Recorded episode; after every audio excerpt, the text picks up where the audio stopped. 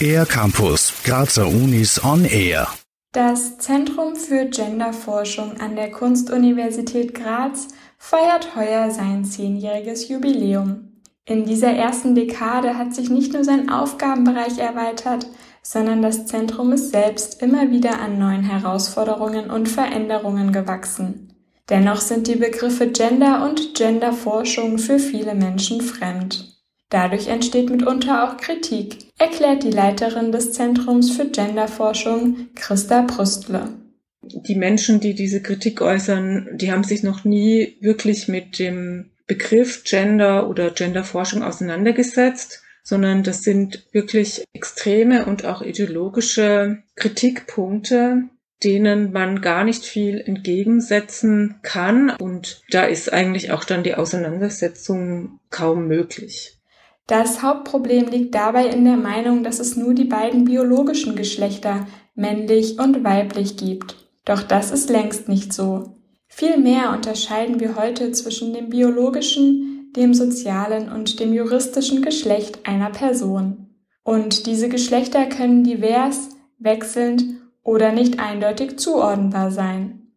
Das Zentrum will Menschen für diese Themen sensibilisieren und Bewusstsein schaffen.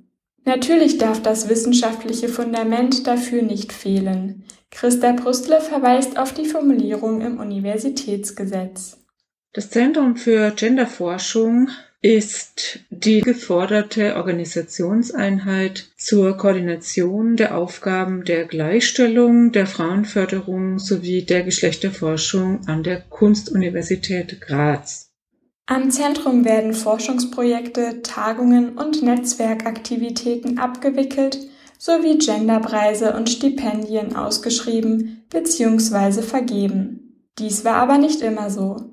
Als das Zentrum 2010 seine Arbeit aufgenommen hat, waren die Kerngebiete Gleichstellungspolitik und Frauenförderungsmaßnahmen. Christa Brüstle freut sich deshalb besonders, dass 2018 eine Kollegin für Diversität ans Zentrum gekommen ist.